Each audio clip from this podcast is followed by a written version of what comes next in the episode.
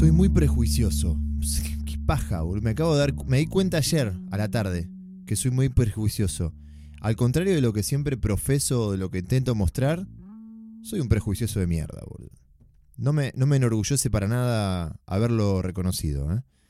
Pero no el prejuicio común de, de ponerle yo sacando conclusiones de otras personas, por ejemplo. Ah, esta, esta mina me parece que es tal cosa. O este chabón me parece que le pasa tal cosa. No.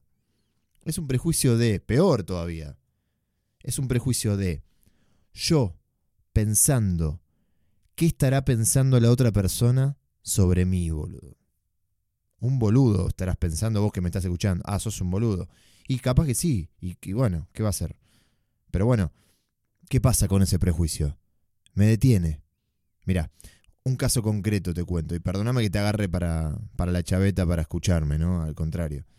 Por ejemplo, eh, yo hago un dibujo o grabo algo, grabo esto, por ejemplo, porque acá me va a pasar cuando escuche esto que grabe. Hago un dibujo, mando algo por Telegram, que ahora estoy enamorado de Telegram. Inmediatamente escucho eso que mandé.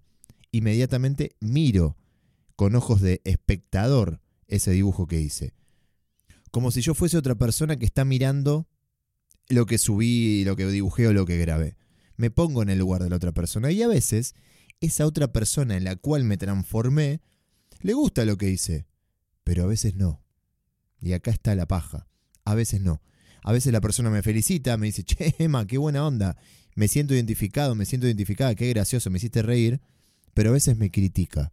Y eso me da una paja absoluta y me limita una bocha. Yo sé que la gran mayoría de las personas que ven lo que hago o que escuchan esto, por ejemplo, no me conocen verdaderamente.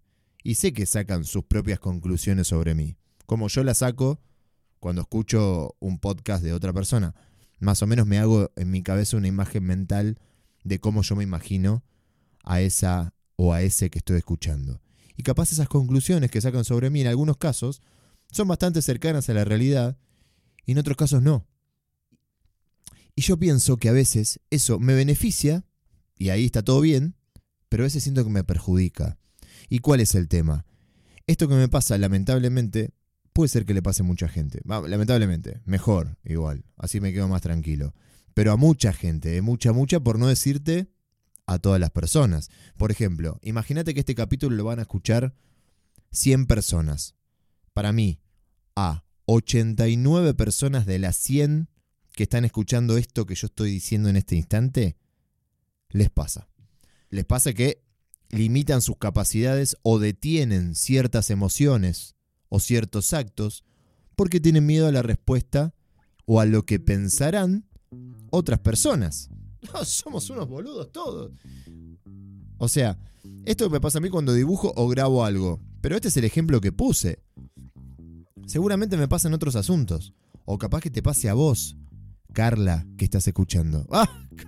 Seguramente hay una Carla escuchando y dice, para, lo grabó para mí. No, tiré un nombre de random, no te preocupes.